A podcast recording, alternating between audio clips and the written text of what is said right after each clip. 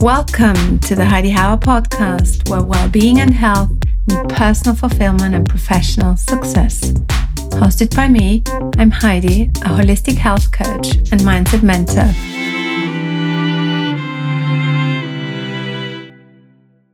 It's my great pleasure to welcome Fiona Arrigo to my podcast.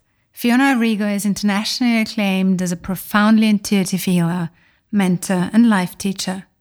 She's the founder of the Arrigo program and A Place to Heal in London. Fiona is a psychotherapist and biodynamic psychologist who also draws on a lifetime of study into ancient philosophies and teachings. Fiona, welcome to my podcast. We met less than a year ago, and in September, I attended one of your amazing retreats in Spain which was really an eye opening experience for me in many ways. A lot of things have changed since then. We're now all together globally going through a very challenging time on this planet. You now hold a lot of circles and conversation digitally. Each Sunday, you have a Sunday sanctuary session where you invite people to your Zoom group. Um, you share teachings, you um, invite people to exchange their views and you encourage conversations. There is a lot going on, um, and I'd love to hear your perspective, your perception, and your thinking on the current state of the world. Well, first and foremost, thank you so much for inviting me, and I'm so delighted to be with you. And it's been lovely to um, foster our connection when we met, I think, last year at Goop. And the work that we've done together and thank you for all you're doing and offering. So really saying that you know with you. respect. Um, of course this is, this is a big question that you're asking me. Um, and i think like in all of life there are many different layers to this. Um, i think i mean if i just for now just take two i don't want to be political Mm-hmm. Um, and I certainly don't want to disregard the huge suffering that is is in people's lives, the deaths, the um, the, the, the virus, and um, the economical struggle that is taking place. But I think also within this, like everything in life, there are blessings and merits. And I think if I talk about the in a way, the initiation that we're being invited to. I said in one of my talks, you know, it's only Mother Nature in a way that would have the power to send us all to inverted commas our rooms like naughty children to contemplate. so I think this is like that we're in an enormous cycle and it's it's amazing with all the people that I'm talking to um, in their personal lives, in our personal lives. You know, how can we become a more considered, better human being? Because we've been um, living so fast, and even if we're privileged, you know, we've been under the, the cosh about going to yoga, sprouting our greens, going to business, having fantastic, you know, our whole reality, whether it's privileged or not, has been a reality of pressure and tension mm-hmm. of, of keeping up syndrome. So this this moment of pause, reflect, and what I call global retreat is that we are now beginning to really think seriously, and I pray that this is long lasting. Who are we? What do we need? What do we want? What are we envisaging? And the whole world is under this pause to reset and rethink. And I think everybody would know that we were coming to this point. You know, too much pulling at the rainforest, too much plastics in our sea, too much consistent um, entitled energy. I can have it now. Um, all these things. And excuse me, nothing is wrong. It's just, I feel that we're going from um, a, an outgoing cycle into a great incoming cycle where we're really being asked to come within and consider who we are, what we are, and our contribution to the greater the greater whole. Mm-hmm, mm-hmm. and also on an esoteric level, you know, the planet itself, everything that was written about this time by all the greats through the centuries, you know, points to this time as a great initiation, a global initiation. I think the wonder of this is that we can do this together now. This is all about moving from competitiveness to togetherness. It's all about coming into a planet of caretaking, not codependency, but true caretaking for the organisms, for the trees, for each other. And so there, there are many humbling experiences right now and many atonements in a way which are, which we're not being punished we're not being punished i don't believe this we're being invited through love to reflect on how we can become different human beings better versions of ourselves more evolved human beings.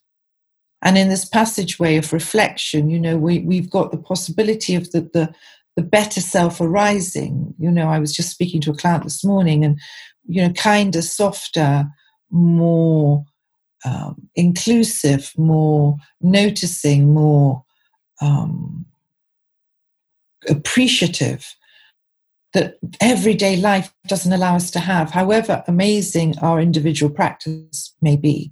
But the pressure in the collective of the 20th and 21st century has been enormous.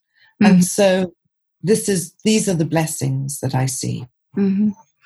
And for those people who are very anxious now and, and fearful, what would you um, see for them as a remedy or some sort of help? I mean, even before that period, we we were talking about um, health, mental health um, something we need to look at more closely. And it somehow feels that this is a catalyst, one way or the other, to maybe bring those people who have anxiety um, even more under pressure or even um, to really get confronted with their fears in a, in a new and different ways. How, how could they somehow look at this situation?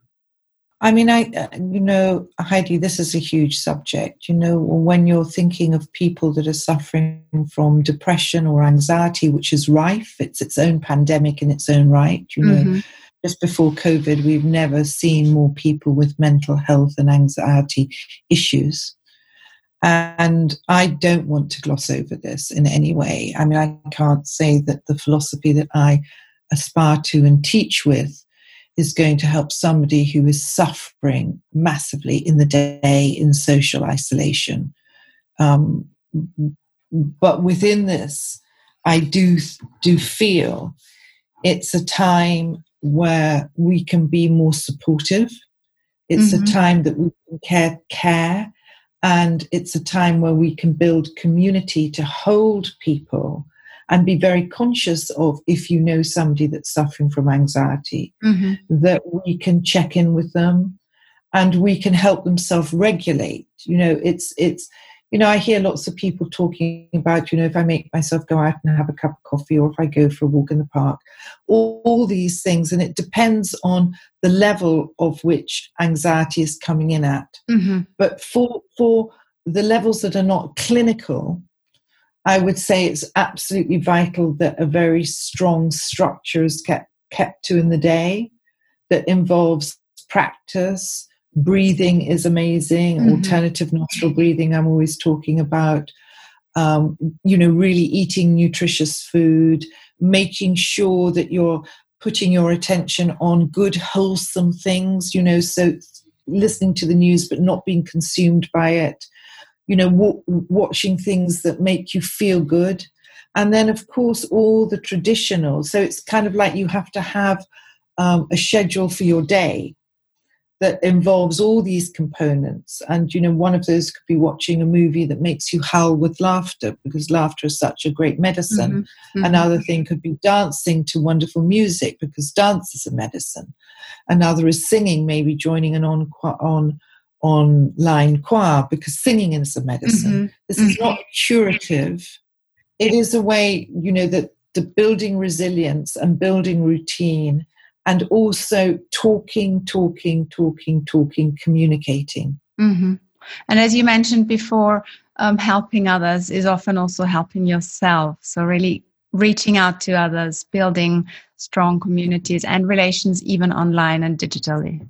Totally. And now we have time to do this because before, you know, we were very, in a way, singular and selfish. However kind we've been, however compassionate we've been, mm-hmm. however all these qualities have been, we haven't had time. We've been so time um, disrupted.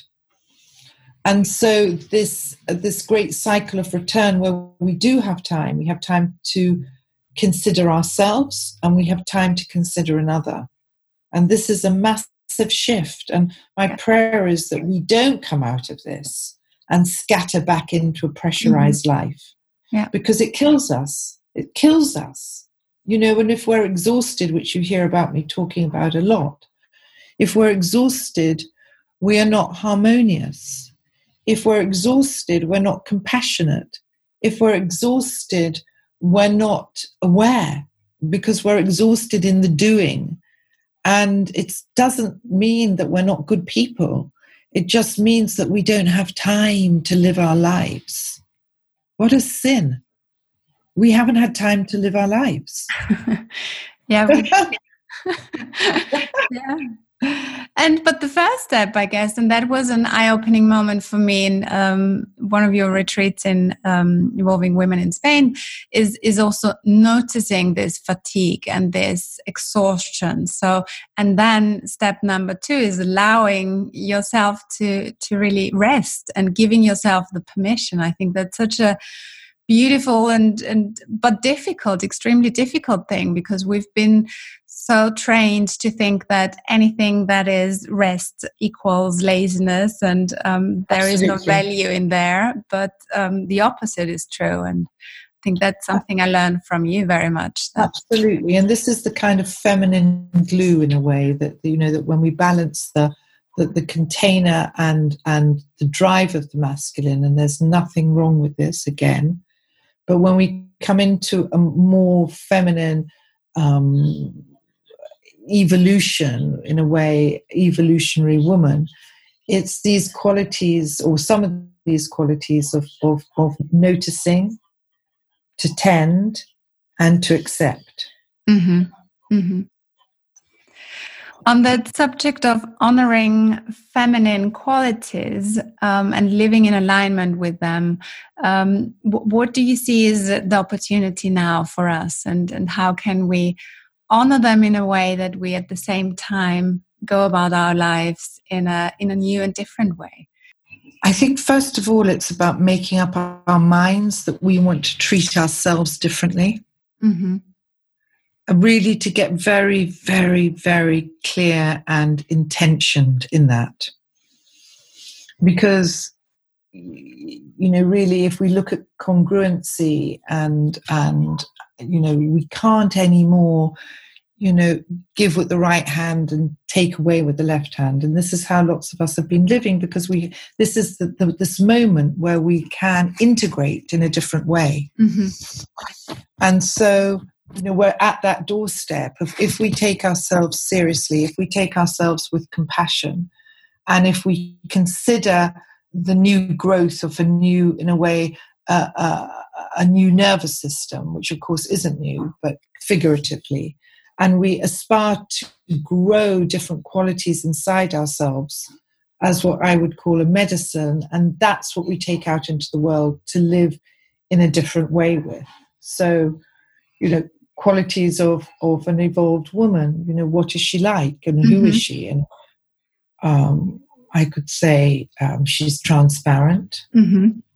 she's authentic she's fearless she's courageous she's a visionary so she's a dreamer um, she exercises compassion and kindness and surrender she's in her power because she's met herself and her shadows. So she's not tilt, tilted by the unprocessed collective.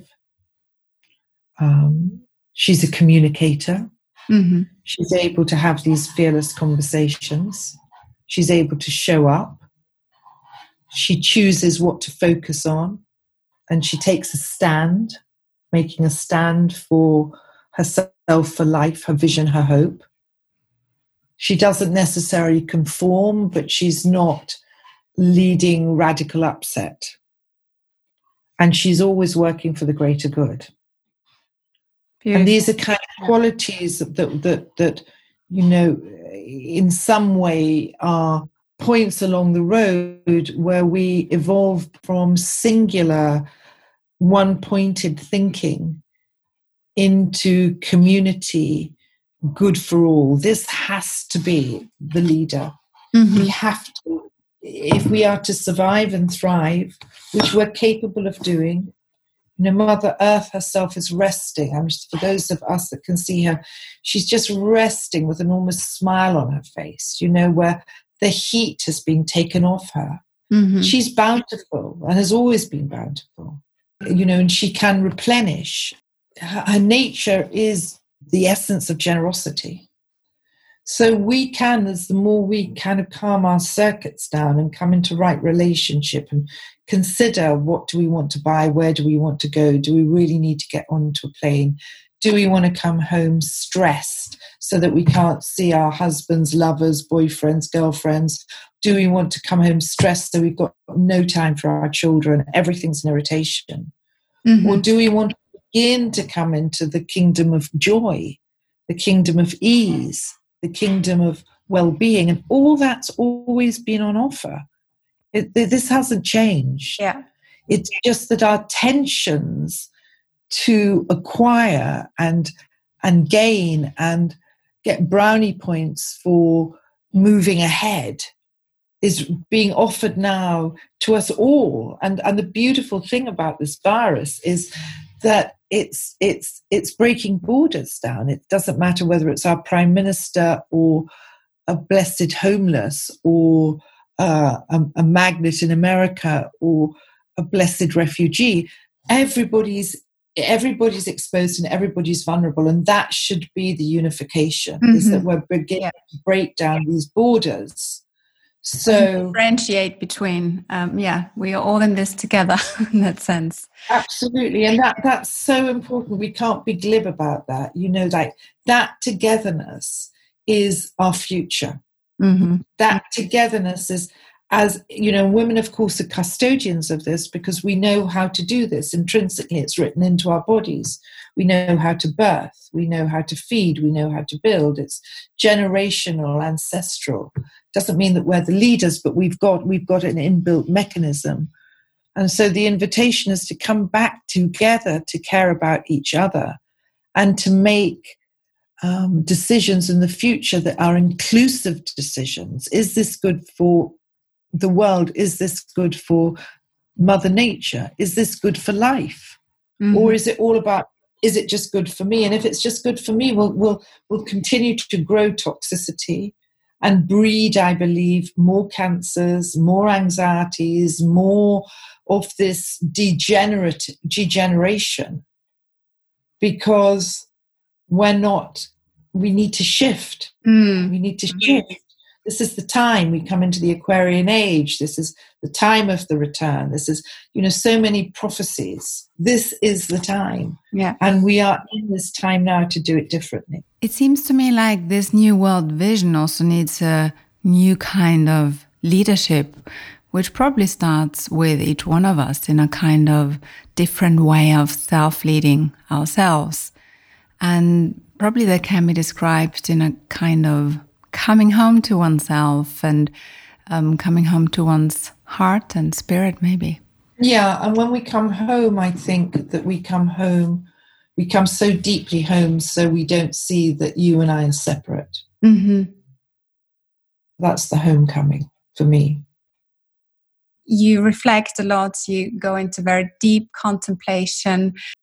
How would you describe your your methods of of looking within I think I'm a good example for that, by the way.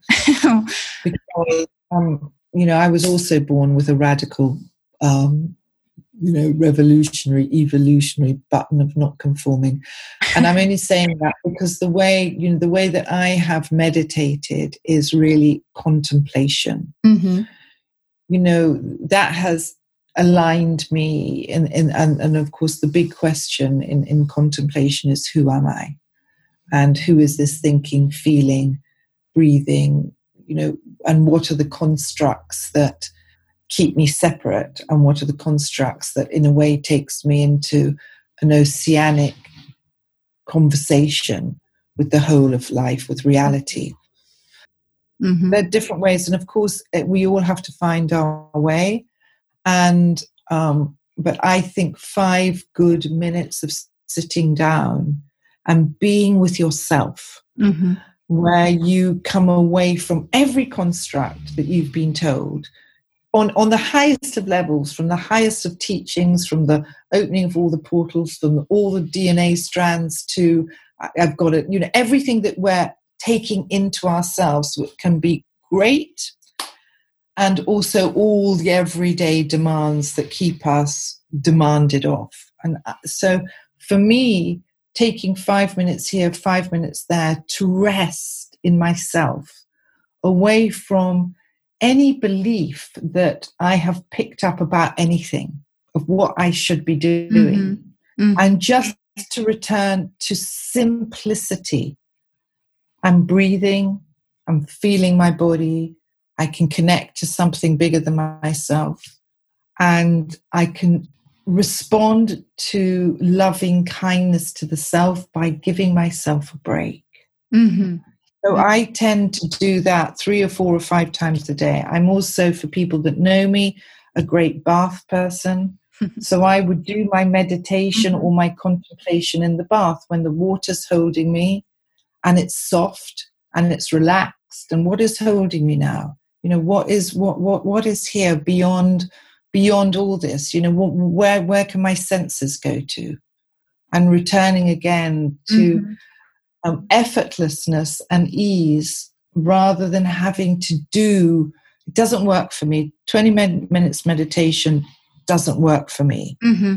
um, what works for me is shaking for five or ten minutes a day dancing laughing um, lying in the bath and contemplating deconstructing my own thoughts to expand in a way the no self. Mm-hmm.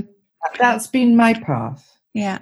And you've once mentioned that you've read ancient scripts, and so there is a part of your thinking and contemplation is probably also informed by those ancient teachings. Yeah. But another part is very much the sensing yourself and um, yeah, intuitive. Intuitive. Yeah, totally intuitive and um, and yes, I've studied a lot for the last you know thirty five odd years of um, wisdoms that have activated my own power of contemplation that just keep bringing me back to becoming um, you know ad- ad- adapting noble qualities in myself as much as possible.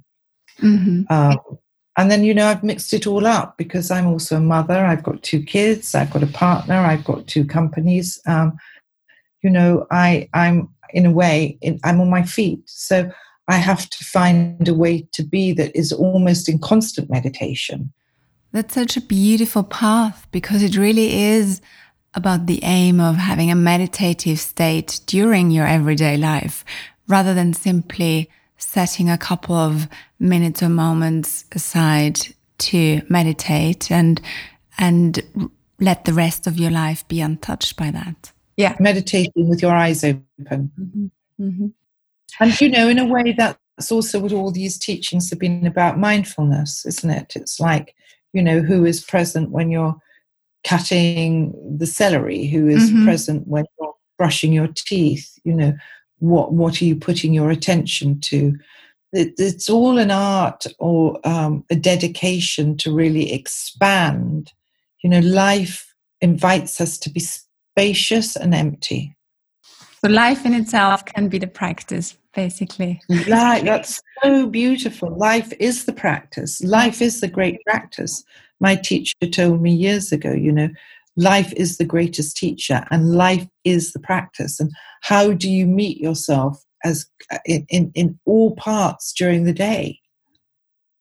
On, on your amazing journey through life, have there been some key moments when you felt that um, the contemplation also leads or calls you to, to teach? Was it a step by step process, or did you have some insights that really ask you to show up more publicly? Because what you do is so valuable to so many people, but I suppose probably wasn't always obvious for you even i guess that that teaching is is is the calling mm. or was it maybe i think i've always it, it's a lovely question thank you i think i think i've always been following flow i've just mm-hmm. been following um, the natural unfoldment of mm-hmm. things um, and where I've been pointed. I, you know, you know, I had a critical moment in my thirties where I had two very serious car accidents, and both times I was told um, that I was going to um, die, and and I had to rebuild, and that was really the beginning of my journey. It was kind mm-hmm. of like the breaking away of the old me and the coming into a whole new language of being. And then I found, you know, in every step, which I'm still doing, I still feel like I'm like such a student to the great altar of life. I'm such a student. And, and so all I've really done along the path, I mean, obviously I've got qualified and, you know, I've got my various qualifications, but it's always been about every step of the way when I've learned something that could liberate me from suffering. I wanted to share that. Mm-hmm.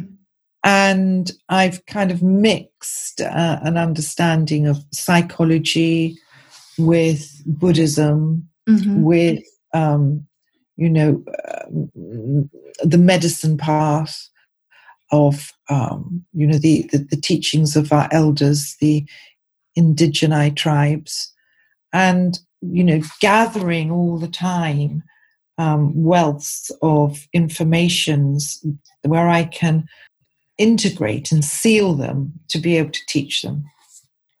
So it's like I mm-hmm. share mm-hmm. every step of my journey, and somehow I've always wanted to do that. I've always wanted to share and be in service and and build. You know, everything I've been doing since I was 30, it's now 35 years, has always been about community. I've always been building. Everything I do with all the retreats is, you know, developing community. You know, that after you leave the retreat, you're in a community, you're in a supportive community, you're in a kind community, you're in a caring community, you're in an accepting community.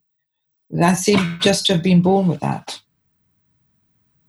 I'm sure some of the listeners are now really curious and would love to experience one of your beautiful retreats or listen to your teachings. What are the dates that are coming up in your schedule that we need to be aware of? And I would love to welcome you in Zurich one day. Thank you. Well, we have to see what life is, isn't it? I mean, you know, absolutely. You know, I want to come to Zurich. Um, uh, we have um, our retreats every year in Spain, and we have our retreats every year in India, mm-hmm. if we're allowed to do it. Mm-hmm. But I'm also very interested in this new way of communication. Um, so I am going to start setting up online at home retreats, which can either be personal one to one, but also groups you know where we start the morning in meditation and global mm-hmm. meditation and then we we have a discourse and we discuss and then you can go into groups and discuss things and um, then we'll have body movement and then we'll have contemplation and because i think you know as much as we don't want to be um, you know then i'll say um, you know lunchtime go out have a walk stretch breathe mm-hmm. etc um, we do have to possibly consider that our new world global community is this online presence. Mm-hmm. It doesn't mean that we're going to be shut inside. But you know, this it's all about making the work more available. So if people, for me in my work, if people can't come to India or Spain, why can't we go to India and Spain online yeah. and, and, have an experience, mm-hmm. have an experience, have a beautiful experience. So I'm kind of looking at that as well in, in, into the realms of possibility and and making everything very very available. Fantastic. And at the moment, you are hosting the Sunday sanctuaries. Every Sunday, we do. Um, I give ninety minutes for um, obviously complimentary, where we can just come together as a global community, and it's you know it's amazing. People are joining from Australia and America and Canada and Saudi and Jordan and Switzerland, and you know it's it's it's beautiful because this togetherness, mm-hmm. this like we're not alone, and the only way this all shifts in this togetherness is absolutely what we have to foster and cultivate for sure. Collaboration and togetherness is the new absolutely. themes for the future. It's the new currency Mm-hmm. It's the new currency. It has to, it will be, I hope and pray, it will be a new currency beyond money. You know, that we will yeah. learn new ways to barter, to exchange our, our, our talents, and that we will, we will have a currency of generosity and compassion. Before we end this very insightful conversation, I'm wondering whether there is a final message, so to say, that you would like to share with our listeners? Just a simple thing to say is in the it's very important now to be focused in however tough things are or vulnerable things are really to focus in minutes not like all through the day but in minutes where you can cultivate joy cultivate hope cultivate kindness cultivate um, generosity of being and beauty. Mm-hmm. Beauty is a, a, also a huge language, not material beauty, but mm-hmm. to look within yourself to see what what what what is beautiful, what is pleasing, what is joyful, what is nourishing, what is kind, what is compassionate. To really nurture these qualities inside, and you know, eat, pray, dance, love, laugh. No, do that. Yeah, and, and when we go for walks now, um, I think really also appreciating nature. We'll um, never forget how you said nature also wants to be admired. And so now, especially in spring, as there is so much blossom everywhere and beautiful flowers and, and trees, and like appreciating that um, and showing nature that we are impressed by all its um, flowers and beauty. Beautiful, beautiful, absolutely. And thank you so much. So lovely to see you, and thank you for inviting you, me Fiona. to you. Thank, thank you. you for your work. Bye. If you enjoyed this episode, please subscribe, leave a review, or tell a friend. To continue your journey towards work and personal fulfillment, sign up to my newsletter for regular inspiration and updates.